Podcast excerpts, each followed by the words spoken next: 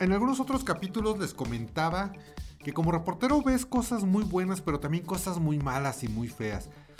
Muchas anécdotas, muchas experiencias en este ámbito del periodismo. Yo soy Alfonso Vargas Torres. Un café entre amigos. Con Alfonso Vargas Torres. Así es, mis muy queridos amigos, pues ya estamos aquí de nueva cuenta tomándonos un cafecito, un rico cafecito entre amigos. Y es que, pues para mí es realmente muy padre hacer este podcast, platicar con ustedes, compartirles todas las experiencias de este servidor. Si tú eres estudiante de la carrera de comunicación o si aspiras a estudiar comunicación o simplemente si te interesa conocer el corazón de los medios de comunicación, pues quédate, te invito a que sigamos aquí saboreando un rico café entre amigos. Y es que recientemente les comentaba en otro podcast acerca de las experiencias que tú vives como reportero. Eh, realmente conoces cosas muy, muy fuertes, otras cosas muy padres, porque como reportero realmente tú muchas veces te puedes decir que estás en el lugar más alejado de tu país o en alguna sierra durmiendo incluso pues a veces hasta en un cerro y a veces estás en un hotel de super lujo, ¿no? O sea, y todo esto pues obviamente pagado por la empresa, ¿no? Realmente les quiero comentar que pues yo he conocido muchas partes de mi país y de otros lugares del mundo y pues han sido muchas experiencias. Creo que de las más difíciles que me han tocado vivir fue en los huracanes Paulina, en el huracán Paulina que pegó las costas de Oaxaca y de Guerrero. Y es que realmente pues es impresionante cómo la fuerza de la naturaleza pues ocasiona y hace eh, y provoca grandes y enormes tragedias, no nada más en el momento, sino lo que es el post, lo que viene después, la cuestión económica, la cuestión de vidas, la cuestión de muchas situaciones, ¿no? Yo vivía el sismo de 1985 en la Ciudad de México, pero pues todavía no trabajaba en los medios de comunicación. Yo era chavo, me tocó ver eh, cuando se cayó, por ejemplo, Televisa, Televicentro en ese entonces, lo que es ahora Televisa Chapultepec. Pero ya trabajar, ya ver, ya vivir y experimentar como reportero todas estas situaciones, pues sí te cambia mucho el panorama y la perspectiva. Por ejemplo, en los huracanes de Paulina, yo me acuerdo mucho que cuando pegó el huracán se organizó en Televisión Azteca, en TV Azteca, lo que era el Teletón. Vamos, el Teletón a lo mejor para ti que me escuchas, eh, pues es el, que organiza Televisa y al cual se suman varios medios de comunicación y son para crear los famosos CRIT, que es donde se le da rehabilitación a niños que así lo ameritan. Bueno, realmente el Teletón como tal eh, surge en Estados Unidos con un cómico Jerry Lewis, luego en Chile con Mario Kreuzberger, Don Francisco. Y aquí en México se hacen los teletones en un inicio en televisión azteca pero no eran solamente por una causa cada año, sino se hacía un teletón para, eh, no sé, apoyar a, la Sierra Tarahumara, se hacía un teletón para apoyar a la casa hogar del padre Chinchachoma. O sea, no era una sola causa, sino cada teletón tenía una causa distinta. Bueno, pues cuando pega el huracán Paulina, se organiza un teletón en televisión azteca precisamente para llevar apoyo a todas estas comunidades que fueron golpeadas en las costas de Oaxaca y de Guerrero, básicamente. Entonces, bueno, se organiza una colecta impresionante en Ciudad Universitaria y realmente muchísima gente responde. Creo que eso es algo que nos caracteriza como pueblo mexicano, que cuando hay una tragedia nos levantamos muy rápido por la enorme solidaridad de la gente, cosa que no ocurre en otros países como Haití, donde también me tocó vivir un terremoto y pues darle seguimiento y bueno, ese es otro tema, pero Aquí en México las cosas son muy distintas. Entonces, toda la gente se une ante el llamado que hace, o que se hacía en ese entonces, pues no existían las redes sociales, ¿no? Sino se hacía a través de la televisora y punto, y de distintos programas de televisión, tanto de noticias como de entretenimiento, como de programas unitarios, telenovelas, en fin. Muchas, muchas personas se unen para lanzar una convocatoria y que toda la gente pueda llevar víveres, cobijas, agua, alimentos a, en este caso fue a Ciudad Universitaria. Ahora, ya que se tenía toda esta pues ayuda de, la gente, sobre todo de la Ciudad de México, pues era llevarla a las comunidades, para lo cual pues existió desde luego el apoyo del Ejército Nacional. Entonces, yo recuerdo que en esa ocasión nuestro jefe de información, que era eh, mi queridísimo Jorge Román, que era nuestro jefe de información, pues nos convocó a todos los reporteros y no reporteros y nos mandó a distintos lugares. Entonces, por ejemplo, llegamos al aeropuerto y en ese entonces varios de los hangares del ejército estaban en el aeropuerto internacional de la Ciudad de México. Toda la ayuda se trasladó hacia los Hércules, que son estos aviones que cargan toneladas, creo que son 10 toneladas y todos los, víveres pues se subieron a estos aviones Hércules. En mi caso me tocó viajar a Puerto Escondido. Realmente eran condiciones muy difíciles y mis respetos para todos los eh, pilotos aviadores del Ejército Nacional porque se tenía que aterrizar básicamente con visuales, no estaban activos los instrumentos, lo que se llama el ILS, que es el Instrumental Landing eh, System, que es el sistema de navegación por instrumentos. Entonces, pues era todo visual, ¿no? Incluso cuando aterrizaban de noche se pusieron antorchas en la pista del aeropuerto de Puerto Escondido para que los aviones se pudieran guiar. Y bueno, pues me acuerdo que me fui ese día con Roberto Valdés, con Matías Lara, mi camarógrafo, y pues aterrizamos en Puerto Escondido.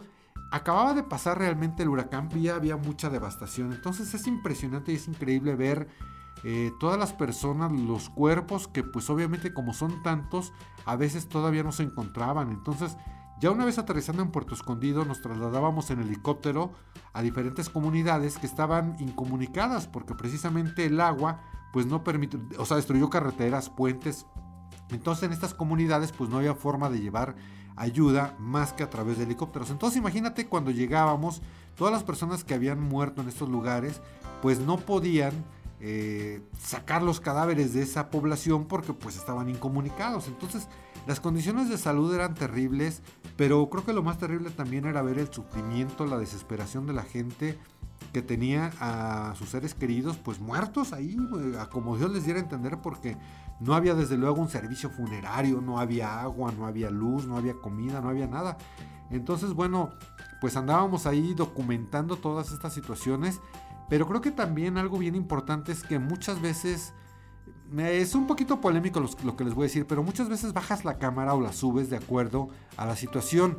Eh, cuando ya terminabas de grabar tus imágenes, pues la verdad es que los camarógrafos, los reporteros, pues eh, nos quitamos, eh, dejábamos de lado el equipo de video y nos poníamos a ayudar también al ejército, porque es tal la falta de recursos que existen a veces que pues lo que realmente faltan son manos, entonces dejas tantito de grabar y te pones a ayudar, ¿no? Hay quien dice, bueno, ¿por qué no ayudas en lugar de estar grabando? Porque es parte de la ayuda también, pero créanme lo que lo que no se ve detrás de cámaras es eso, que muchas veces si te pega, si te mueven todas estas cosas y dejas a un lado la cámara para poder ayudar. Entonces, fue de las experiencias más difíciles que me tocó a mí vivir como reportero, estos huracanes que golpearon Oaxaca y Guerrero, por todo lo que implicaba. De hecho, hice muy buenos amigos ahí también, eh, voluntarios, como por ejemplo el capitán Vega, que pues él tenía su avioneta, él tiene un aerotaxi, no sé si todavía tenga esta empresa, Aerovega se llamaba, que tenía su aerotaxi que volaba de Puerto Escondido a Oaxaca, hacía dos vuelos diarios, era una avioneta, un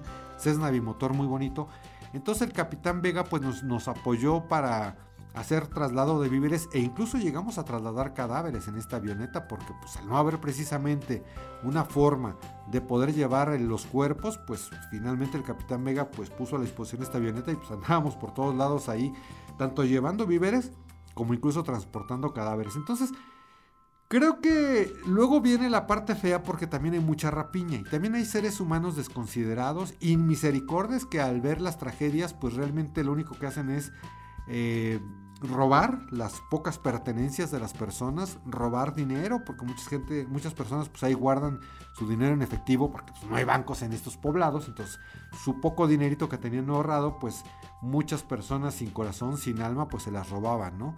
Nos tocó ver a una persona y pues desde luego que lo denunciamos a las autoridades del ejército. Lo aprendieron, ya no supe qué pasó porque pues en ese entonces la prioridad no era tanto encarcelar a una persona, sino ayudar a otras personas. Entonces, realmente sí fue una experiencia difícil, pero les quiero compartir que también fue una experiencia de mucha solidaridad y es donde te das cuenta que la gente se une ante tragedias. E insisto, países como México, donde hay una tragedia, sí nos levantamos muy rápido por la misma solidaridad de la gente por el hecho de que las personas pues están como al pie del cañón como se dice y buscando ayudar a su semejante al ser humano. Ya después les compartiré otras anécdotas de otros terremotos que me tocó vivir, pero esta fue una de las más difíciles. Creo que otra nota que también, eh, porque es una pregunta recurrente que me hacen, bueno, ¿hay a ti alguna nota que hayas cubierto que te haya causado tal, eh, eh, algún impacto en especial? Sí, creo que otra de las notas que a mí me causó mucho impacto fue una de un niño que se llamaba Yanko eh, digo, en ese entonces no estaba tan tipificado como lo que es el bullying. Este niño tocaba precioso el violín y una maestra le hacía bullying. Entonces le decía que tocaba muy feo, una vez le rompió el arco de su violín. Entonces el niño ante, ante esta situación de desesperación y de falta de apoyo de su maestra, pues un día llegó a su casa y se suicidó, se ahorcó en su litera.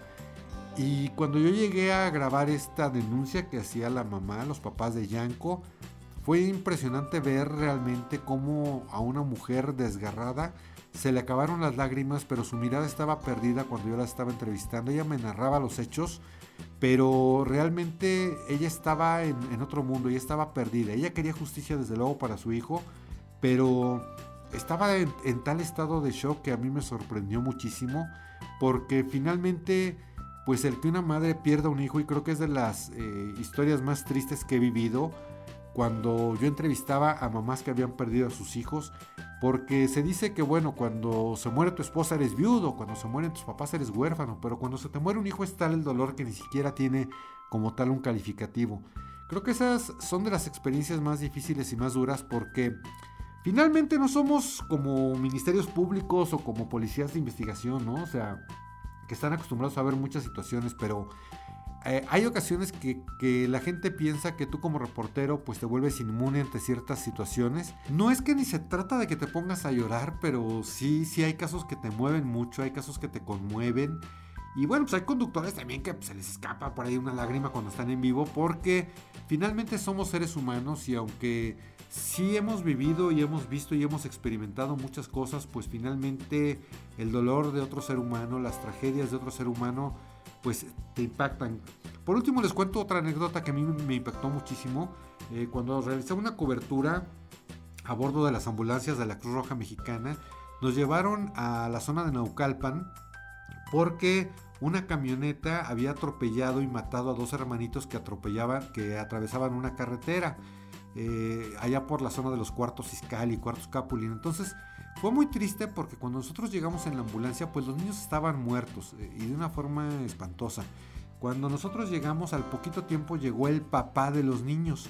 Y entonces, bueno, fue desgarrador ver cómo el papá abrazaba los cuerpecitos de los niños que pues prácticamente estaban en muy malas condiciones, en muy mal estado. Y fue tal el impacto del papá que le dio un infarto. Ahí en la ambulancia pues trataron de, reanimarlo, con el desfibrilador y con todo lo que los, técnicos en urgencias médicas saben hacer, pero fue imposible. Entonces el papá del impacto murió ahí mismo con sus dos hijos tomados y abrazados eh, entre sus manos. Sin duda alguna experiencias muy difíciles que a veces te tocan ver como reportero. Es una profesión apasionante realmente porque si vives, experimentas muchas cosas y anécdotas que ya les estaré platicando desde luego en otros podcasts. Pues queridos amigos, muchas gracias por el favor de su atención. Los invito a que me sigan en mis redes sociales. En Facebook me encuentran como Alfonso Vargas Torres, en Instagram como Alfonso-Vargas-Torres, en el Twitter como arroba Alfonso Vargas T. Y desde luego también los espero en el canal de YouTube. Ahí platicamos de otras cosas, viajamos a lugares interesantes, eh, platicamos, charlamos de otro tipo de temas. Así es que espero que me acompañen en todas estas redes sociales y también desde luego pues que por ahí me dejen sus comentarios qué les parece este podcast, de qué temas quieren que platiquemos, que hablemos, en fin. Nos vemos y nos escuchamos en cualquier momento. Yo me despido de ustedes. Mi nombre es Alfonso Vargas Torres.